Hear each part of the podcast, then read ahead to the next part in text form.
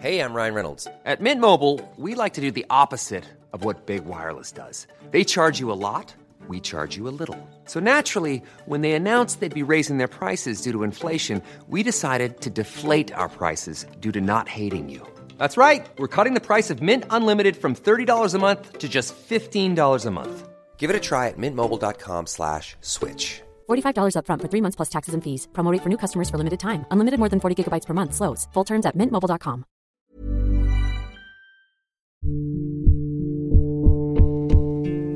Mannequin à l'heure de MeToo, épisode 2, Maria.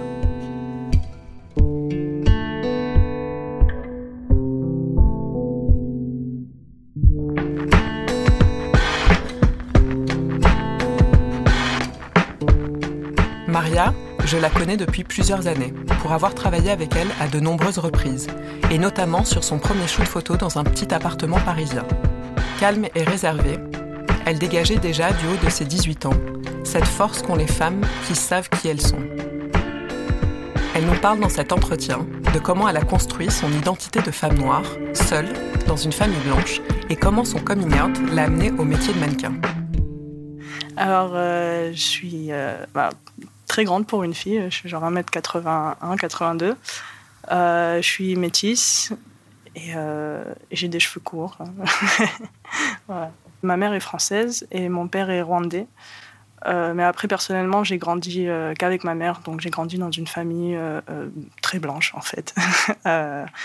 j'ai grandi vraiment dans un monde blanc, et au niveau de mes origines rwandaises, j'ai appris à les connaître vraiment toute seule, et plus tard dans ma vie aussi. ça m'est arrivé de me sentir très seule, surtout bah, au niveau de ma famille.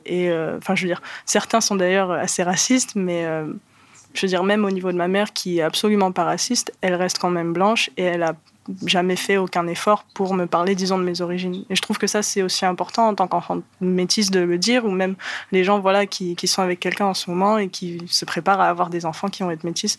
Euh, c'est vraiment important, je pense, de, de, les aider euh, euh, dans leur identité et de ne pas, de pas essayer de complètement l'effacer, en fait. Euh, parce que moi, je dis toujours en fait que j'ai appris à être noire euh, toute seule. C'était que des choses les plus simples, genre comment euh, prendre soin de mes cheveux, de ma peau et tout ça. Même ça, je veux dire, ma mère savait pas et cherchait pas à savoir et voyait pas le problème en fait dans le fait de ne pas savoir. À part plus tard, maintenant, bon, elle me dit c'est vrai, j'aurais dû faire un effort. Est-ce que tu pourrais me raconter quelque chose que les gens ne penseraient pas de toi en te voyant? Est-ce qu'il y a quelque chose qui les surprendrait? Bah, des fois, ce qui surprend les gens, les gens c'est que euh, bah, je suis assez intelligente en fait. Euh, et je pense que c'est un problème que, en général, les, les filles, surtout, euh, euh, les filles qui sont pas blanches ont souvent, euh, enfin moi depuis que je suis toute petite, euh, des fois, enfin je commence à parler de quelque chose avec quelqu'un et d'un coup, les gens comme si c'était un compliment me disent ah mais t'es pas con en fait, hein bah, non non pas trop quoi. Donc je pense que ouais il y a des fois des, des, des, petits trucs comme ça qui surprennent les gens et c'est vraiment quelque chose qui a été récurrent depuis que je suis toute petite. Euh, donc ouais, je pense que des fois, ce qui surprend les gens, c'est que ben, j'ai des idées et des opinions euh, sur les choses. Quoi. Comment est-ce que tu vis le fait justement des stéréotypes qu'il peut y avoir sur les mannequins, des questions? Est-ce que c'est des questions qu'on te pose, la question de la maigreur dont, qui revient souvent, mm. ce genre de choses? Comment tu le vis toi? Euh, bah, ces questions-là, en fait, elles reviennent systématiquement. Et euh, moi, personnellement, je veux dire, j'ai vu des, choses pareilles. J'ai vu des filles qui avaient des, des, troubles alimentaires ou qui mangeaient pas assez ou qui faisaient beaucoup trop de sport, euh, etc. Mais euh, après, pour moi, quand j'ai été repérée, j'ai jamais eu besoin de perdre de poids ou de changer beaucoup de choses par rapport à mon apparence. et c'est vrai qu'à ce niveau-là, vu qu'on est jeune, on nous laisse un peu dans la nature. Euh, pour modifier ça, en fait, tu arrives et on te dit il euh, bah, faut que tu sois dans ces, dans ces mensurations et que tu sois comme ça, et sinon, ben. Genre, t'auras pas. Enfin, mon agence était sympa, ils m'ont dit la vérité, genre, on va pas t'envoyer en casting si on sait qu'après les clients vont le juger et tout, parce que c'est quand même une industrie ben, basée entièrement sur l'image.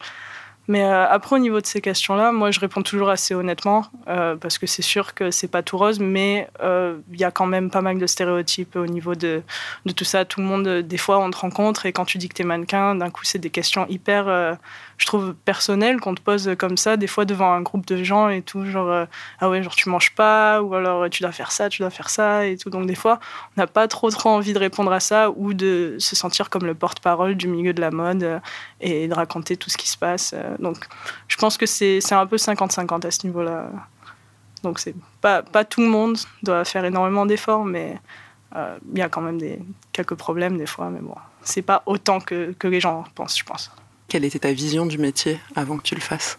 Alors, je suis mannequin depuis deux ans, donc à plein temps. Euh, j'ai commencé euh, juste après le bac. Et en fait, on m'a repéré euh, dans, dans, la rue, enfin, au centre commercial quand j'avais, quand j'avais 16 ans. Et donc, j'ai décidé de passer mon bac et ensuite d'y aller. Et j'avais vraiment aucune, aucune connaissance sur le métier ou sur le monde de la mode quand j'ai commencé. Je, ouais, j'avais 17 ans. Donc, ouais, je, suis partie vraiment à bas. Bon, je connaissais quelques stéréotypes plutôt négatifs en général d'ailleurs sur le milieu. Euh, mais j'y suis vraiment allée euh, un peu les yeux fermés, quoi. Euh, et j'ai appris ben, sur le tas. bon, le premier truc que j'ai fait, en fait, j'ai eu de la chance parce que j'ai toujours eu l'occasion de travailler avec des grandes marques. Donc, au début, je travaillais pour Céline et je faisais des, des, essayages pour Hermès et tout ça. Un de mes premiers shows, justement, c'était bah, pour Céline. Ouais, je me rappelle que, bon, déjà, je connaissais à peine la marque, moi, du haut de mes 17 ans et tout. Puis de là où je viens, y a, les gens sont pas du tout, pas du tout branchés mode. Donc ouais, tu avais mon agent derrière qui me disait euh, c'est hyper sérieux, c'est trop bien, vas-y, faut, faut que tu y ailles et tout. Et c'était hyper, euh, hyper étrange en fait. Enfin, je suis allée au casting, on a fait un fitting, puis après, euh, c'était ma toute première Fashion Week à Paris. On m'a appelé, je crois, vers, vers minuit. Et je m'attendais pas du tout, donc j'étais dehors avec des amis. On m'a appelé à minuit pour que j'aille là-bas. Donc j'y suis allée, je crois que je suis restée jusqu'à 5 heures du matin. Et après, à 6 h du matin, on m'a appelé, on m'a dit euh, bah, faut que tu ailles là-bas à 8 h du matin parce que tu vas faire le défilé. Quoi. Et donc, euh, bah, personne n'avait dormi, c'était un peu fou, mais euh, c'était hyper, bah, hyper excitant. Quoi. Il, y avait, il y avait tellement de monde, après, il y a eu tellement de photos qui sont sorties et tout ça. C'est vraiment un peu ce qui m'a propulsé après dans, le milieu et c'est pour ça aussi que j'ai continué, parce que depuis ça, j'ai eu l'occasion quand même de bien bosser. Et est-ce que ça t'est déjà arrivé d'être sur une série photo ou un défilé qu'on te demande de faire quelque chose que tu n'avais pas envie de faire? J'ai jamais eu de, de, super mauvaises expériences à ce niveau-là avec des photographes ou qui allaient me demander, euh, par exemple, d'enlever mon t-shirt euh, à 16 ans ou quoi, où j'ai jamais eu, disons, du mal à dire non parce que c'est arrivé, je crois que c'était un de mes premiers shoots et euh, donc il voulait faire des, des portraits, mais enfin, il, allait couper en, dessous, en dessous du cou, mais donc il disait si t'as pas de t-shirt, c'est mieux, nanana.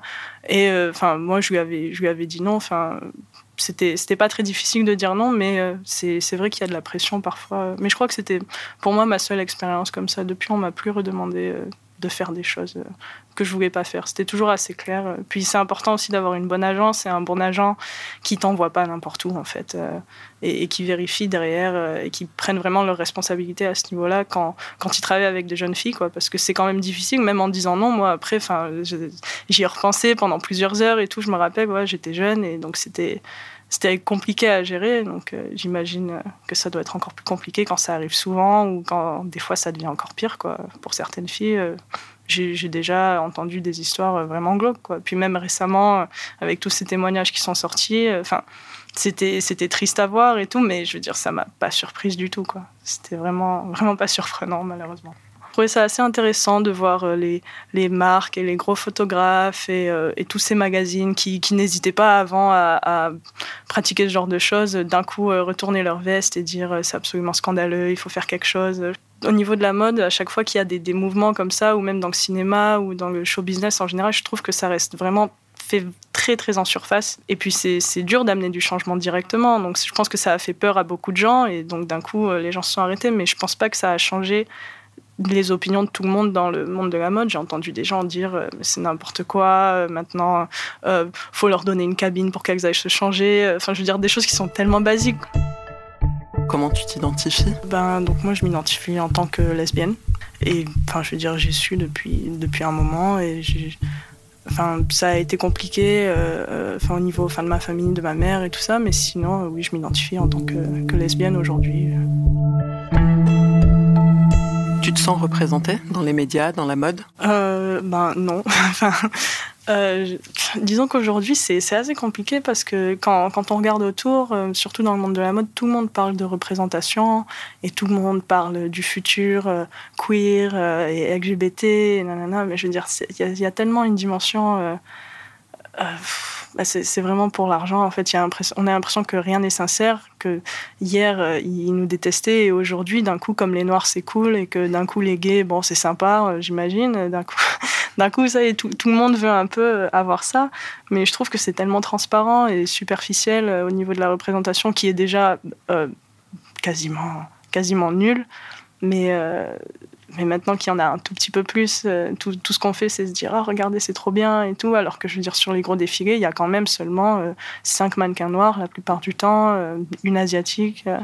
Enfin, je veux dire, on fait croire que les choses ont énormément changé, alors que techniquement, je veux dire, après, quand on travaille dans le milieu, rien n'a vraiment changé. Et puis, j'ai rencontré des, mannequins hommes, même, qui, me disaient qu'eux, ils devaient rester, ils devaient pas dire qu'ils étaient gays parce que c'était encore pas accepté et ça peut te faire perdre des, des, des, des, jobs importants. Euh, moi, je veux dire, mon agent, il, il m'avait dit, avant, il avait été honnête avec moi, il m'avait dit, peut-être pour l'instant, dis pas trop que tu es lesbienne, nanana, parce que euh, euh, on se concentre quand même ben, sur ce que les hommes veulent quand, quand, tu fais une campagne, quand tu fais quelque chose comme ça. Donc après, si tout le monde sait que tu es lesbienne, ils vont dire, ah, ben, les hommes la voudront pas. Enfin, c'est vraiment, et on, on, dit des trucs comme ça tout le temps, quoi. Et aujourd'hui, après, c'est moi, depuis, je pense, l'année dernière, qui ai fait le choix de, enfin, même pas d'être complètement ouverte avec ça, mais juste de vivre ma vie sans forcément euh, me cacher ou euh, euh, si on me demande ben, sur un job si j'ai un copain, ben, je dirais non, j'ai une copine. Enfin, voilà. Et je pense que bah, ça a été quand même très libérateur. Et après,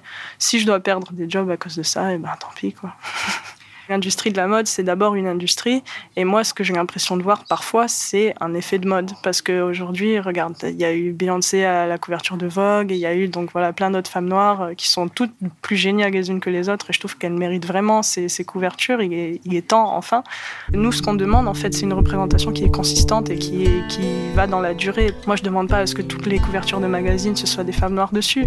Je demande juste qu'on ait des opportunités euh, égales par rapport euh, aux mannequins blanches et aux autres personnes euh, blanches. Quoi. Donc j'espère que c'est pas un effet de mode, mais dans tous les cas, ça me fait plaisir quand même de voir euh, euh, bah, autant de, femmes géniales qui enfin ont leur couverture sur un magazine parce qu'elles le méritent et toutes, quand on les voit, elles ont travaillé tellement dur et voilà, il était temps aujourd'hui pour elles de recevoir ça.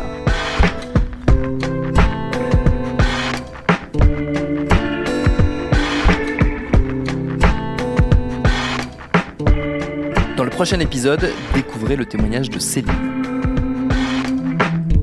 Binge.